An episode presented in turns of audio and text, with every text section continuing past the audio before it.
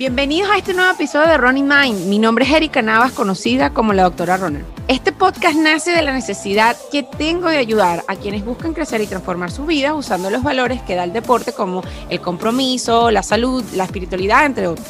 Es para quienes buscan hacer cambios permanentes en sí mismos, no para alimentar el ego, para a través de conversaciones desde lo humano responder inquietudes que yo he tenido y que probablemente tú también tienes. En esta búsqueda de respuestas, lamentablemente, me llené de más dudas. Pero a través de estas conversaciones puedo lograr que tanto tú como yo podamos responderles. El día de hoy tengo a Stephanie Essenfeld, quien ha dedicado su vida al estudio, a la práctica de la psicología y la terapia familiar durante los últimos ocho años. Vive desde su propósito de ayudar a las personas a través de su taller Más Paz Mental donde los participantes pueden conocerse, aceptarse a ellos mismos y a su historia. Podemos aprender allí también a, aprender, a, establecer límites, límites desde lo sano, desde lo amoroso, a reconocer nuestro propio ego, aprender técnicas como el mindfulness, a manejar nuestras propias emociones y a practicar algo que ella llama que me reventó el cerebro, la aceptación radical.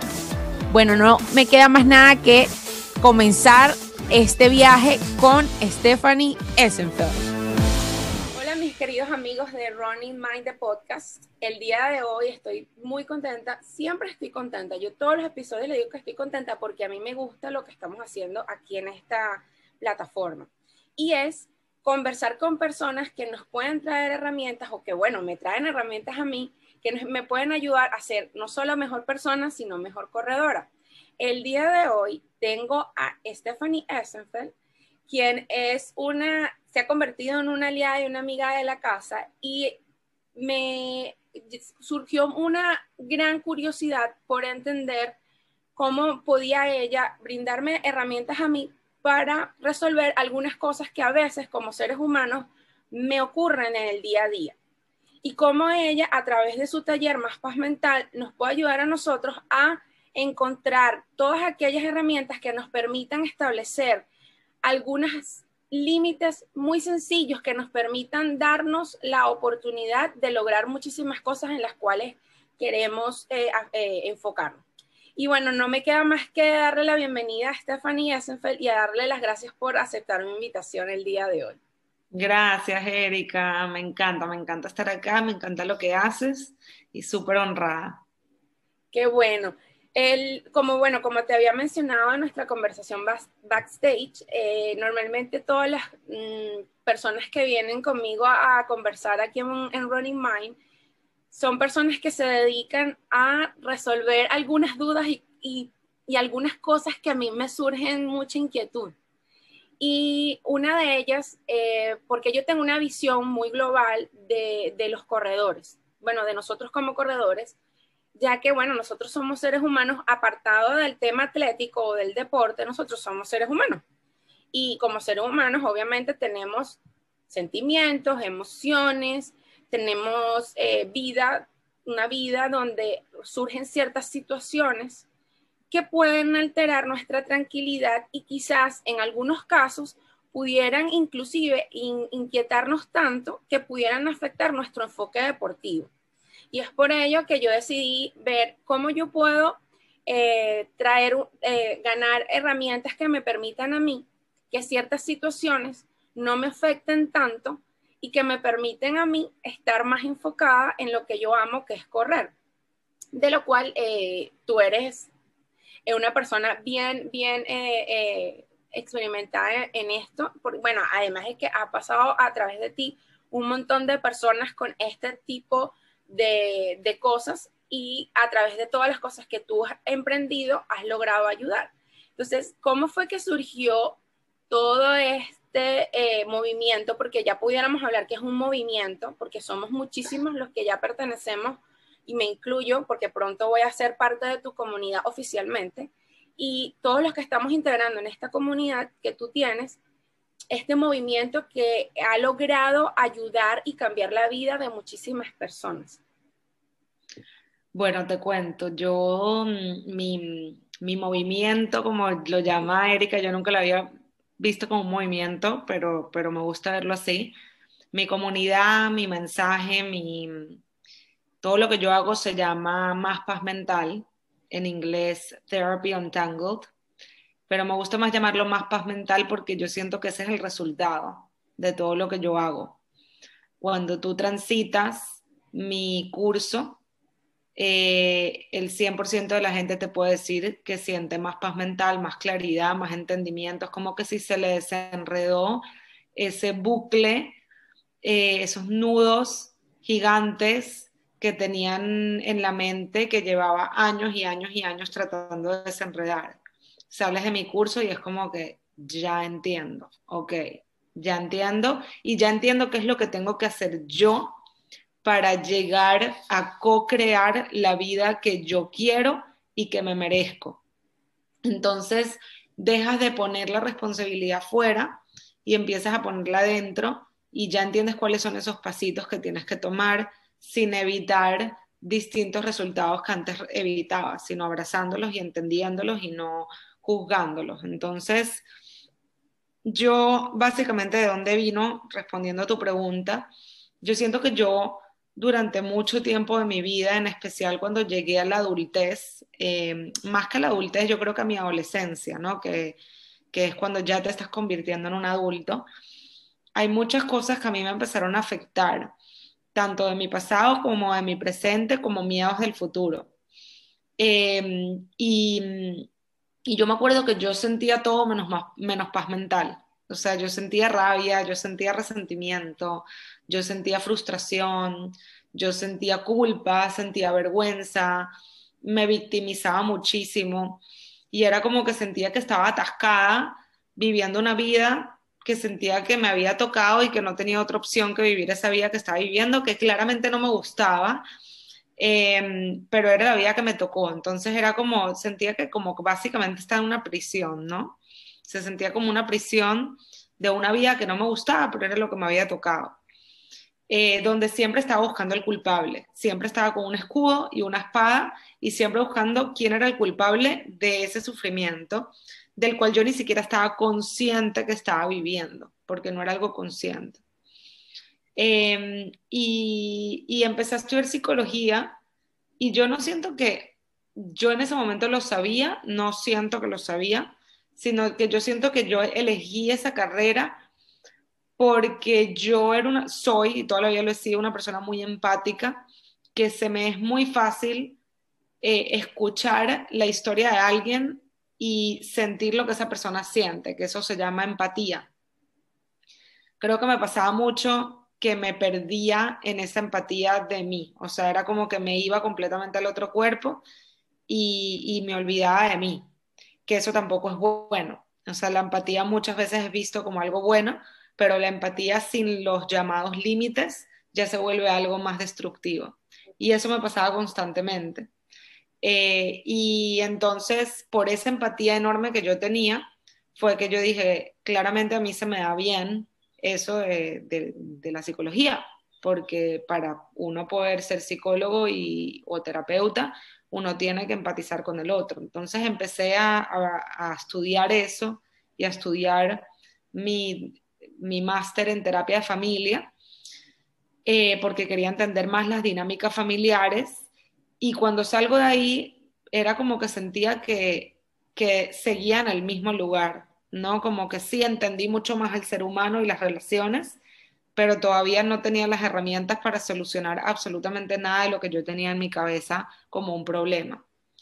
Y en búsqueda de hacer pasantías, que eso se los voy a contar mucho en mi taller de más paz mental, me encuentro con una de las prácticas privadas más reconocidas en Estados Unidos, se llama The Counseling Group.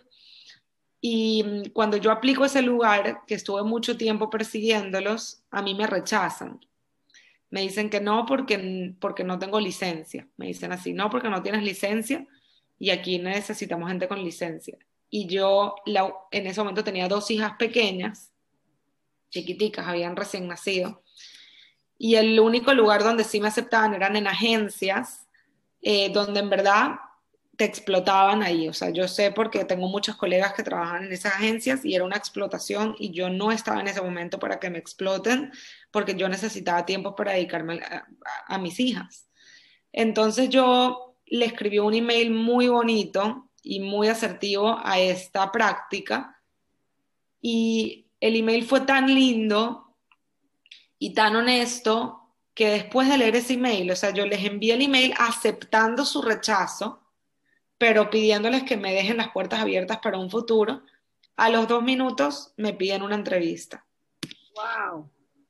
Y, y me contratan, me contratan, me dicen, obviamente no me van a pagar lo que le pagan a una persona con licencia, pero, pero que me van a contratar, pero que para ellos contratarme, todos los psicólogos que están en ese lugar tienen que ser mis terapeutas porque ellos necesitan enseñarme el tipo de terapia que ellos emplean en ese lugar.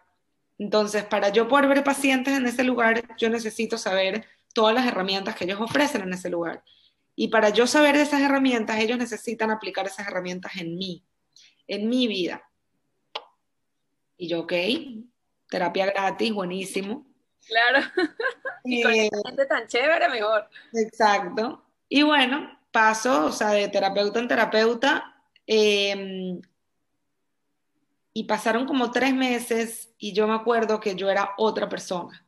Yo decía, no puedo creer que en casi 10 años de estudio yo no sabía estas herramientas tan simples de vida, tan críticas de vida. O sea, no puedo creer que yo estoy llegando a la edad que estoy llegando y estas herramientas que son lo más básico que puede tener el ser humano, yo no las sabía. Y lo peor de todo es que estas herramientas no estaban siendo enseñadas al ser humano normal, o sea, al ser humano común, a cualquier ser humano. Solamente estaban siendo enseñadas al ser, a solo un tipo de ser humano, que era el ser humano que estaba diagnosticado con borderline personality disorder, que es la terapia, la terapia no, es la, mm, el trastorno límite de la personalidad. Es un trastorno bien complicado y un porcentaje muy pequeño de la sociedad tiene ese trastorno. Y estas herramientas que me estaban dando a mí solo estaban siendo enseñadas a, estas, a estos seres humanos con este diagnóstico. Y yo decía, o yo tengo este diagnóstico y no lo sabía, o estas herramientas tienen el potencial de impactar a absolutamente toda la humanidad. Y ahí fue cuando puse a prueba esa hipótesis con mi primer curso de más paz mental que lo hice hace ya cuatro años. Y lo empecé a hacer cada tres meses y cada vez que lo hacía, el 100% de las personas que venían al curso me decían lo mismo que yo dije cuando me las enseñaron, que era, wow, no puedo creer que yo no sabía esto antes. Y el tipo de terapia, para los que se preguntan, es la terapia dialéctica conductual por Marsha Linehan. Qué increíble. O sea, tú tuviste un descubrimiento dentro de lo que tú creías que, bueno, que iba a ser un proceso para tú optar a, un, a una posición que te iba a dar ciertos beneficios como profesional, tuviste un descubrimiento personal bien interesante, o sea, un aha moment, bueno, como lo llaman vulgarmente por allí, pero que un aha moment con propósito de poderlo expandir, lo que tú siempre ya eh, te escuchaba decir, o sea, el tema de la expansión, qué importante es expandir y, hablar de, de, algo que tú puedes ver que tiene algún, puede tener un impacto en la vida de otras personas. Bueno, me conecto mucho con eso y de hecho estamos muy conectadas porque yo descubrí también algo que pudiera, que yo creo que puede impactar en la vida de las personas en cierta forma. Y bueno, y estamos aquí justamente por eso, porque compartimos esa visión. Fíjate, em, luego de, de, que ocurrió ese primer taller hace cuatro años, ya aproximadamente cuántas cohortes han pasado por ti? Mira, yo una de las debilidades que tengo es que soy desordenada. soy una persona desordenada. Em, y por ejemplo, algo tan simple como cuántas cohortes han pasado, no tengo ni idea del número.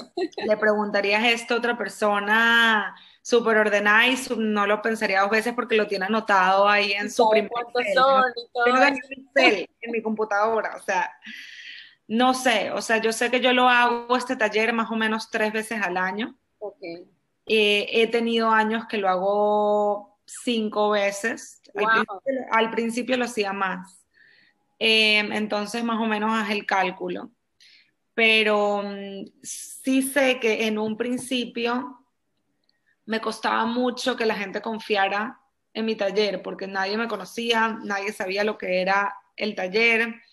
Em, y yo literal tenía que llamar a la gente hablar una hora con ellos en el teléfono para hacerle la venta del taller. O sea, rogarles que please confiaran en el poder del taller.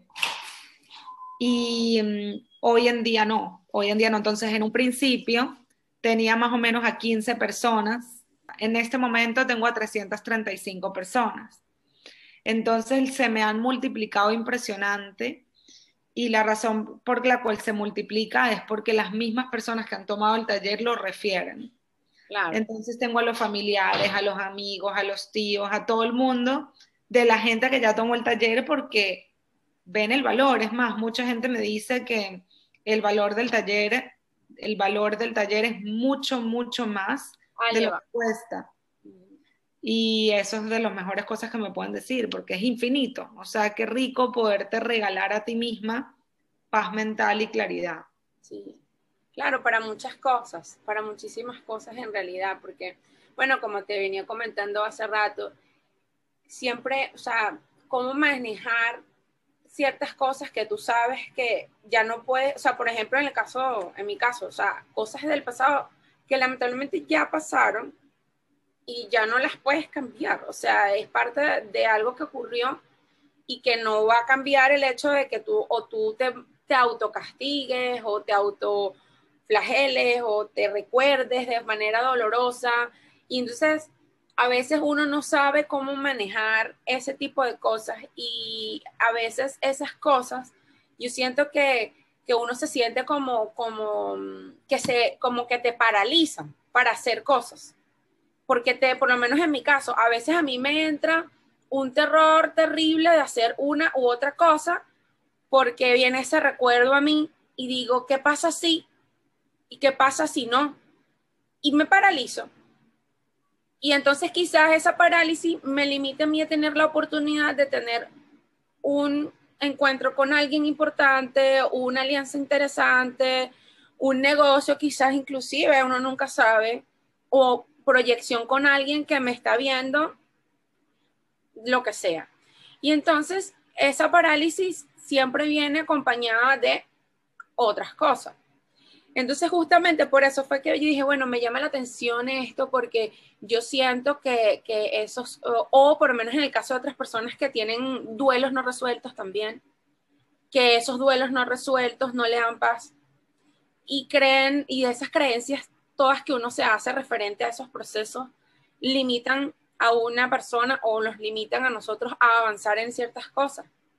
Por ejemplo, en el caso, bueno, aquí nosotros nos ve muchísima gente que es inmigrante, obviamente, claro. venezolanos y todo eso. Y ese duelo de inmigración a veces nos produce la dificultad de disfrutar a plenitud ciertos momentos, porque tú estás como que, oye, me da como cosa, por ejemplo, ay, me voy a ir de viaje y conchale, la gente está enferma o muriéndose o lo que sea, y yo voy a poner a publicar mi foto de mi viaje y todo eso. Y entonces ahí se entra una contradicción, un encuentro de emociones diversas y hay una alteración de la paz. Entonces, en líneas generales, ¿cuáles son las cosas que más frecuentemente, aparte de las que te acabo de decir que son las mías, de otras personas que, han, o sea, eh, de esas personas que han estado contigo, con las que me imagino habrás conectado con algunas más que otras, o que recuerdas algunas más que otras, que te han llamado la atención y que han logrado, a través de lo que tú, de lo que tú promueves, eh, encontrar esa tranquilidad y a través de eso, o sea, por lo menos en el caso de nosotros, que nos puede ayudar a nosotros a tener un enfoque mucho más activo en por lo menos nuestra parte deportiva. Me explico, o sea, hay gente que se siente culpable de dejar a los niñitos e irse a entrenar. sobre todo nosotras las mujeres, oye, mm, darte ese permiso de una hora o de 30 minutos para hacer una actividad. me pasa, estoy riendo porque mis hijas los últimos tres días las acuesto a dormir y lo último que me dicen antes de dormirlas, mami, te voy a pedir algo muy importante. Dime, mi vida. Por favor, mañana no hagas ejercicio. Que yo me voy a levantar temprano y me voy a ir a tu cama y te voy a abrazar. Y así compartimos. ahí está, ahí está. Bueno, esas son las cosas que frecuentemente me llegan a mí porque mucha de mi comunidad son mujeres de la edad promedio de nosotras que tienen hijos pequeños y, hijos no tan pequeños, por lo menos la mía no es tan pequeña. Pero sin embargo hay días en los cuales ella se pone, mamá, ¿para qué vas a hacer eso? ¿Para dónde vas a ir? ¿Por qué lo vas a hacer? No tienes necesidad de. Entonces, eh, ¿cómo podríamos eh, manejar darle como pequeñas herramientas para que puedan manejar ese tipo de situaciones tan cotidianas.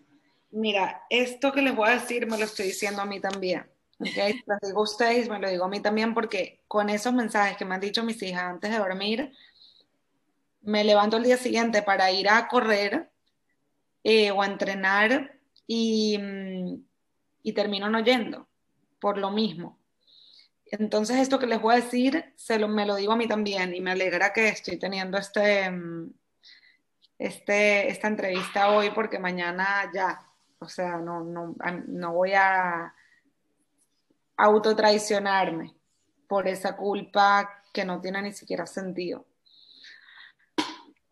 ¿Qué pasa? Que para nosotros, en cuanto a los hijos, ¿sabes? Para nosotros poderle dar un buen ejemplo a los niños, poder estar bien con ellos, poder estar menos reactivas, poder darles el amor que se merecen, la compasión que se merecen, la presencia que se merecen. Para poder ser nuestra mejor versión, tenemos que darnos ese amor a nosotros mismas primero y, tener, y, y nos tenemos que dar ese autocuidado y ahorita hablando del ejercicio, o sea, el ejercicio es el mejor antidepresivo que existe en este mundo. Hay investigaciones que, que lo comprueban. Hay una investigación súper importante que hizo un estudio, creo que de Harvard, que tenía dos grupos. El grupo eh, que le dio el, el, antidepresivo y el otro grupo que les dio eh, como tarea hacer ejercicio todos los días. Los dos se mejoraron el mismo porcentaje. Eh, los dos tenían depresión.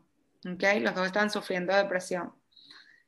Em, ya no me acuerdo bien y me da risa que les empecé a explicar esto ya ni siquiera recordándome que cómo fue el resultado, se me olvidó por completo, tengo que volverlo a ver.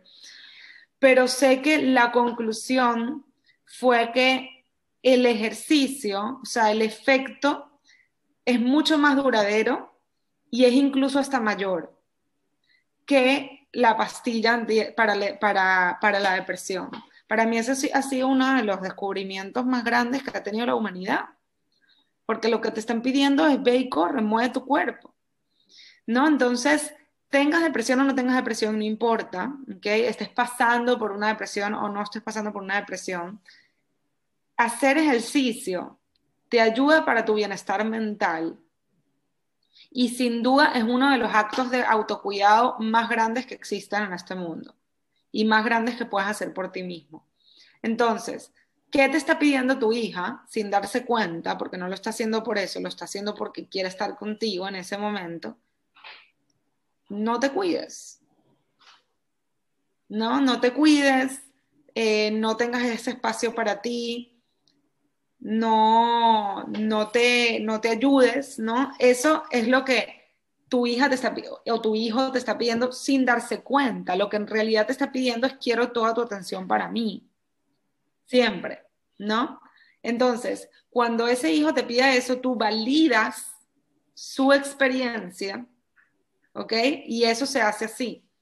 Mamita, en mi caso que es una niña, dos niñas tengo, de, de la misma de tres añitos. Mamita, entiendo que tú quieres levantarte y acurrucarte con mami, ¿verdad? Y quieres que mami se quede en la casa, no quieres que vaya a hacer ejercicio porque quieres estar con ella y te pones triste cuando te levantas y ves que mami no está, ¿ok?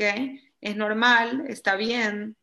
Incluso le puedes decir, a mí también me pasaba cuando yo era pequeña.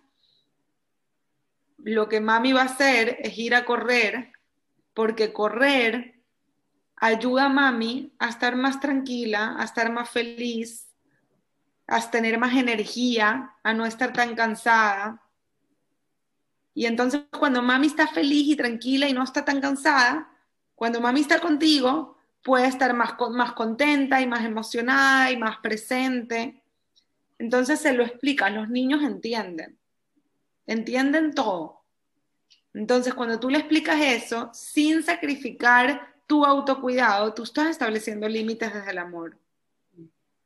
Y cuando tú estableces límites del amor, te estás ayudando a ti, estás ayudando a, tu hija también y se están ayudando a los dos.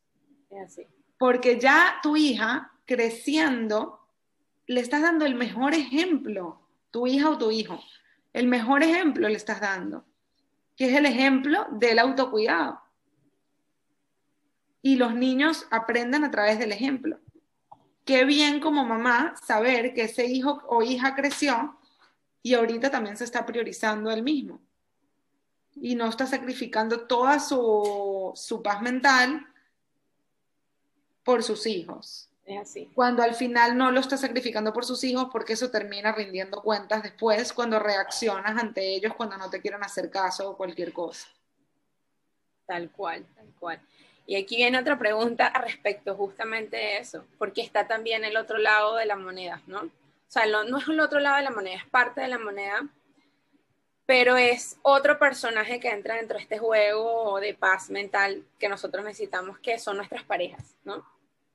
Ese es otro tema también que frecuentemente preguntan en el chat y preguntan en los DM y cuando yo hago alguna que otra publicación respecto a eso, eh, y ahí entraría en lo que tú hablas muchísimo eh, de los límites sanos y de los límites amorosos y de la comunicación asertiva también en el caso de nuestras parejas, ¿no?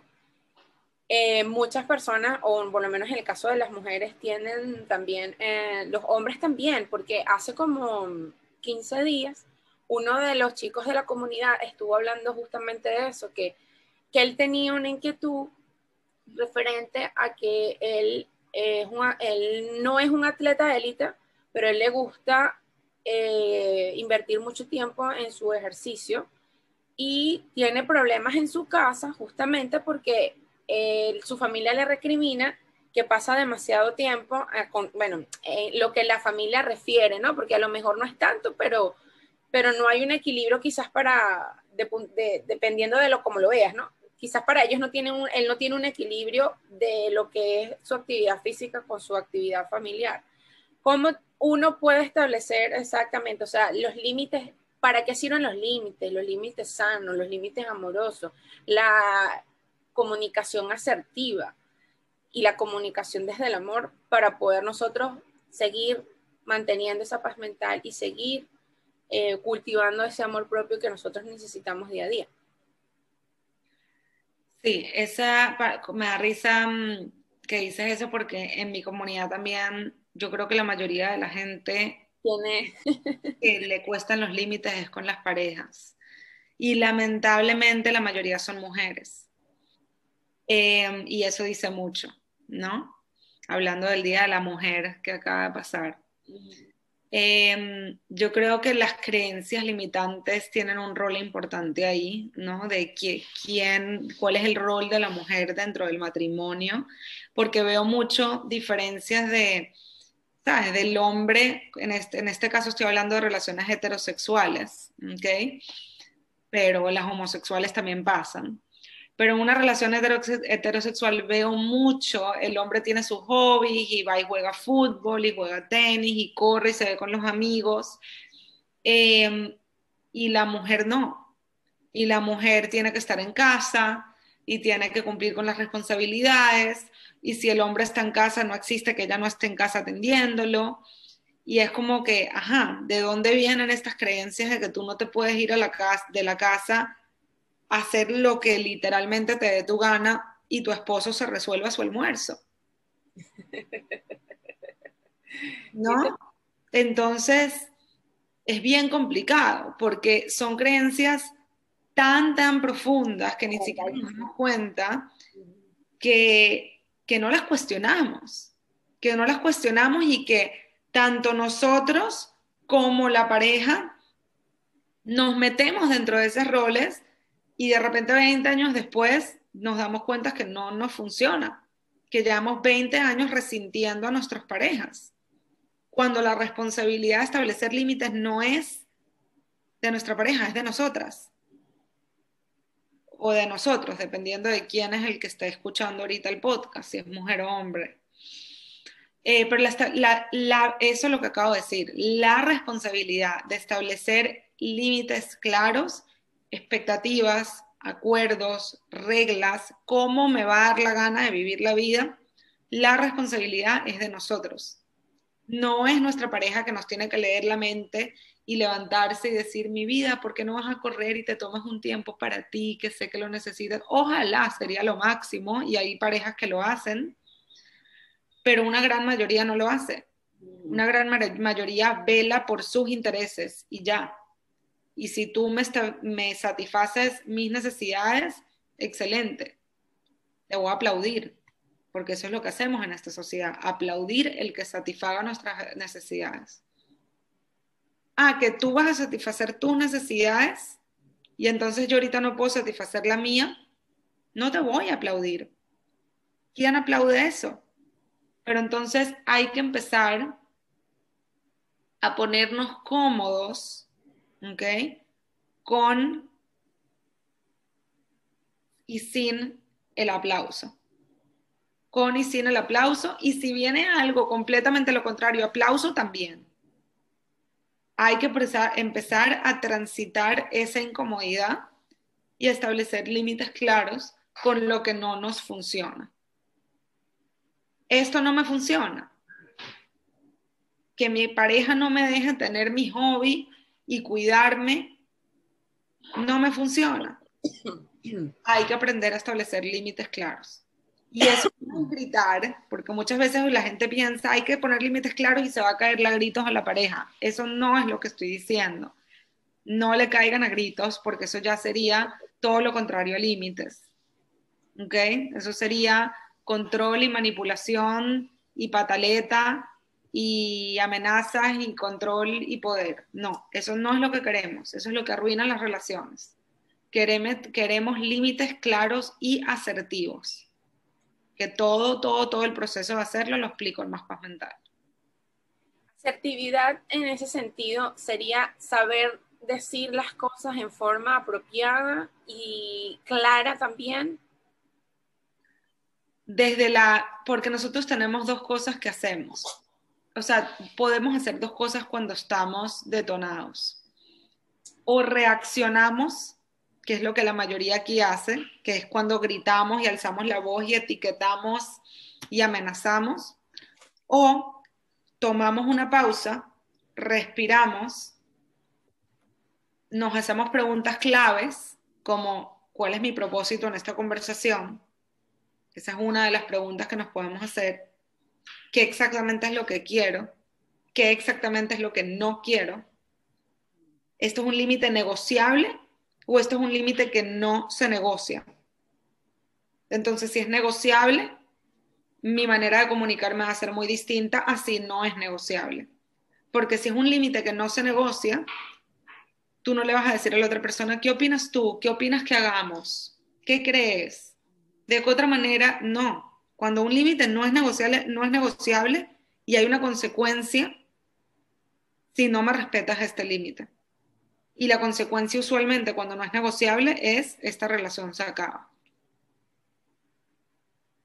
Entonces, por ejemplo, para mí, la honestidad es un límite que no se negocia. Si yo tengo una relación y yo me doy cuenta que esa persona me es deshonesta, en mi vida esa relación se acaba. porque yo necesito confiar con de las personas que tengo enfrente y que se relacionan conmigo todos los días. Y para eso yo necesito establecer límites claros. Tú puedes no ser honesto con tu alrededor, eso no me incumbe. Conmigo yo necesito honestidad. Pero yo se lo voy a decir de una manera asertiva. No le voy a caer a gritos, no lo voy a etiquetar, no voy a tratar de cambiar a la otra persona. Voy a tratar de cambiar la actitud de esa persona conmigo. Eso ya es distinto. Buenísimo. Fíjate qué interesante eso que acabas de mencionar. Ya. Eh, como estábamos conversando, fíjate qué interesante eso que hablas, porque muchas de las cosas que nos pasan en el día a día son originadas por esa falta de, uno, eh, establecer un límite ante alguna situación, de las cosas que consideramos que son eh, no negociables tal vez o que son negociables también, y otro, esas tres preguntas que son bien importantes y son claves para nosotros poder actuar ante una situación en específico, porque es lo que tú dices, una cosa es reaccionar y otra cosa es actuar o, accionar en, en, porque reaccionar es una cosa y accionar es otra muy distinta, aunque ambas palabras parecen muy venir de lo mismo, pero tu comportamiento es totalmente distinto. Eso, eso me pareció bien, o sea, todo lo que cuando, cuando vienen las personas a conversar conmigo, siempre yo los escucho porque como te digo, o sea, mm, esto yo digo, esto me están hablando a mí, me están hablando a mí y probablemente empiezo a analizar situaciones en las cuales he estado inmersa y he tenido que accionar o a veces no he accionado, sino he reaccionado. Y eso es una de las cosas que quizá que me inquieta de, de cómo yo puedo mejorar esa parte. Pero Fíjate que, importantes son las tres preguntas que acabas de hacer, que tenemos que hacernos las, cada vez que tengamos situaciones de ese tipo. Bueno, fíjate, aquí le dejamos dos herramientas, le dejamos dos herramientas bien interesantes a las personas que nos ven. Y pudiéramos decir que para cerrar, antes de irnos al otro lado eh, con nuestra comunidad privada y el bonus extra, de ¿qué cosas, fundamentalmente, dos cosas que tú pudieras decirle a mi comunidad para que ellos tomen la acción y la decisión de ir hacia ese lugar que les va a dar más paz mental? A ver, visualiza. Sorry, sorry. No, no, no. O sea, yo cuando, yo cuando vienen pacientes a mi consulta, yo hago un proceso de visualización, ¿no? De quién es esa, si, si, ocurriera un milagro, eso es una, se llama la pregunta del milagro, en inglés The Miracle Question. Si tú te levantas mañana y ocurrió un milagro, ¿no? Y la razón por la cual estás aquí hoy, porque cuando alguien viene a terapia, usualmente es cuando ya el caos llegó a un nivel que no pueden más ¿no? No vienen cuando ya el caos está empezando, no vienen cuando ya la catástrofe está, estás en plena crisis. Estás como, bueno, como yo diría en mis tiempos de, anestesiólogo, tienes el rancho en llamas, tienes la casa ardiendo. Exacto. Entonces, si, tú te vas a dormir hoy y ocurre un milagro, y la razón por la cual estás aquí hoy se resuelve, ¿no? Y, y, te levantas el día siguiente y ya, está todo bien, estás en paz, ¿no? Porque cuando uno va a un terapeuta, la cosa es mental, ¿verdad? Entonces, la razón por la cual estás aquí hoy ya se resolvió. Y empiezo a preguntarle qué, qué es lo primero que notarías en la mañana. ¿Qué es lo segundo que notarías en la mañana? Lo tercero, lo cuarto, y después, ¿qué haces? ¿A dónde vas? ¿Cómo te sientes? ¿Quién está a tu alrededor? y em, los empiezo a guiar por esa vida milagrosa donde todo está, se siente bien, ¿verdad? Ahora, la respuesta no puede ser soy otra persona, porque eso no es una respuesta realista, sino es como que la razón se resolvió. Y ahí te das cuenta de a dónde es que tú quieres ir. Porque mucha gente llega a terapia y no tiene ni idea a dónde quieren ir. Es como que dame la pastilla que me resuelva todos mis problemas. Y yo no sé, porque yo te estoy conociendo y cada ser humano en este mundo es un mundo y yo no tengo ni idea qué es lo que tú quieres, ¿no? Entonces, mucha gente que nunca ha ido a terapeutas o a psicólogos vienen y es como que resuélveme todos mis rollos y no es así, porque el, el terapeuta no te va a resolver absolutamente nada, te lo vas a resolver tú con las respuestas que vas a conseguir en terapia y las herramientas que algunos psicólogos te van a dar. Hay otros psicólogos que no te los dan. Y si no te los dan, ven a más paz mental. Eh, que ahí te las voy a dar yo. Pero, mm, pero sí, entonces en ese mundo ideal, ¿no? Donde todo se resolvió, es que tú puedes entender cuál, hacia dónde va tu camino y no es un camino fácil, porque para llegar ahí, que muchas veces es, me levanto y mi esposo no está a mi lado, ya, me deshací de él, porque todo de él me molestaba. Todo el problema es él. no tanto el problema es él, es que no lo soporto desde el día uno. Es que lo he querido cambiar desde el día que lo conocí, que nada más estaba con él porque no quería lidiar con mi soledad.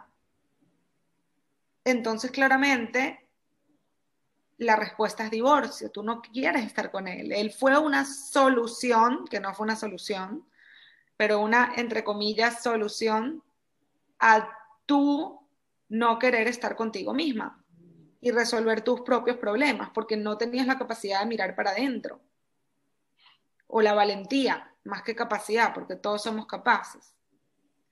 Entonces, ya que entiendes, ya no lo quieres a él a tu lado. Es más, no lo querías desde el día uno. Entonces, ya entiendes que lo que te va a dar paz mental es ese proceso doloroso de divorcio y después lidiar con tus demonios internos. ¿Ok? Eh, otras personas me dicen, eh, estaría en paz eh, si mi suegra me empieza a llamar antes de venir a mi casa. ¿no? Si me empieza a avisar y a preguntar y ya yo estoy consciente que va a venir en vez de simplemente abrir la puerta y yo ni sabía que venía a mi casa. Ah, entonces lo que necesitas son límites. Lo que necesitas es tener la conversación incómoda donde establezcas límites claros con ella. Entonces lo que está necesitando es la herramienta de cómo tener una conversación incómoda con ella, manejando las emociones intensas que eso genera. Ah, fíjate. Sí, sí, es que nosotros, yo me incluyo, nosotros eh, en nuestra vida hemos evadido montones de conversaciones incómodas, toda la vida. Y cuando, bueno, finalmente afrontas con valentía, pero no por la reacción que vaya a tener la persona, sino como tú te vas a sentir con esa conversación incómoda, las cosas cambian muchísimo. Pero yo me, yo me, yo me declaro culpable, yo todavía evito conversaciones incómodas, uff, muchísimas. Y sin embargo, he enfrentado muchas otras, ¿no? pero no estoy segura si fueron de la mejor manera o no. Sin embargo, las enfrenté de la mejor manera que yo creí posible. Y eso me da tranquilidad en cierta forma porque esos puntos de mi vida yo siento que están resueltos. Total. Pero obviamente como muchos otros no están. Pero bueno, eh, lamentablemente tenemos que llegar al final del episodio, pero yo no quiero terminar de, conversar contigo en esta parte eh, sin que tú nos cuentes eh, sobre tu taller brevemente, eh, tengo entendido, bueno, tengo entendido, ayer comenzamos nuestra primera clase, eh, pero tengo entendido de que podemos, las personas que estén interesadas todavía se pueden registrar para que les expliques más o menos cómo pueden hacer y que en caso de que, bueno, en esta oportunidad no puedan tener la, la dicha de estar compartiendo con nosotros más paz mental, pues cómo puede ser eso posible y si tienes alguna otra cosa que quieras compartir con la comunidad para que ellos puedan también aprovechar otras herramientas. Claro que sí. Em, bueno, se pueden sumar eh, yendo a mi Instagram, que es therapy de terapia, T-H-E-R-A-P-Y, untangled. Lo voy a letrear porque mucha gente no sabe cómo se... De todas maneras lo vamos a poner en el resumen de, en el brief del podcast, no se preocupen, vamos a poner los links, la cuenta de, Stephanie para que la puedan contactar también y el correo electrónico en caso de que, de que así lo quieran hacer. Este, pero, pero ajá, se pueden inscribir, no se pueden inscribir, dónde se pueden cometer para que la gente pueda inscribirse. Se lo que pasa es que como ya va a haber pasado un día, en la página web no les va a aceptar el pago. Ah, ya. No, mentira, sí se los va a aceptar, sí se los va a aceptar. Máspazmental.com. Más paz con Z, obvio, eh, y se registran ahí, pero cuando se registren, escriben un mensaje directo en mi Instagram, que es therapyuntangled.com therapy de terapia, untangled de desenreda, eh, punto, punto ES, discúlpenme, punto ES. o sea, therapyuntangled.es, ese es el, el, DM, el Instagram de Stephanie, para que le manden un mensaje directo una vez que traten de hacer el registro para que ella esté en cuenta y les pueda, les pueda ayudar con todo su registro y con todas las cosas que deben seguir a continuación de eso. Exactamente. Y bueno, espero verlos ahí, de verdad que van a amar con toda su alma el taller, se los digo en serio. Em, y, y, ya, si quieren terapia, estoy viendo cinco pacientes máximo a la semana. Me pueden escribir también para ver si tengo un hueco, si no los puedo referir a colegas. Eh, probablemente empiece a dar grupos de apoyo en algún momento y estoy en construcción ahorita de Más Paz Mental número 2, que me lo están pidiendo muchísimo. Ah, imagínate tú qué fino. segundo nivel. Vamos a tener un segundo nivel de Más Paz Mental. qué bueno, qué bueno. Súper chévere. Estoy súper contenta de haberte tenido con nosotros. Eh, les quiero recordar a todas las personas que nos están escuchando y nos están viendo que pueden suscribirse a mi canal de tele, a mi canal de YouTube, perdón, al canal de YouTube para que puedan eh, poner las notificaciones y cada vez que tengamos unos nuevos episodios puedan estar eh, pendientes de todos los nuevos releases. Y si prefieren más bien escucharnos, nos pueden escuchar en todas las plataformas de streaming como Spotify, Apple Podcast, Google Podcast y Anchor FM. Eh, por otro lado, me pueden contactar si tienen alguna duda o pregunta a través de mis mensajes directos de Instagram, arroba doctora Runner, o escribirme un correo electrónico doctorarunner.gmail.com y con gusto les daré todas las indicaciones que necesiten o alguna cosa en particular que deseen consultar. Eh, por otro lado, pueden seguir disfrutando de los contenidos que tenemos para ustedes, no solo acá en en nuestro, nuestro podcast, sino en Instagram. También tenemos los newsletters todos los lunes en las noches y nuestro canal de Telegram para la comunidad VIP de la doctora Runner. Bueno, y como siempre les digo, no es llegar más rápido, sino llegar más lejos. Así que vivan su 3%. Hermoso, me encanta. Aquí estuvo con nosotros Stephanie Essenfeld. Esto fue Running Mind producido por Erika Navas y editado por Jefferson Ramos. Recuerda suscribirte y recomendar nuestro podcast. Yo soy Erika Navas, doctora Runner. Hasta la próxima.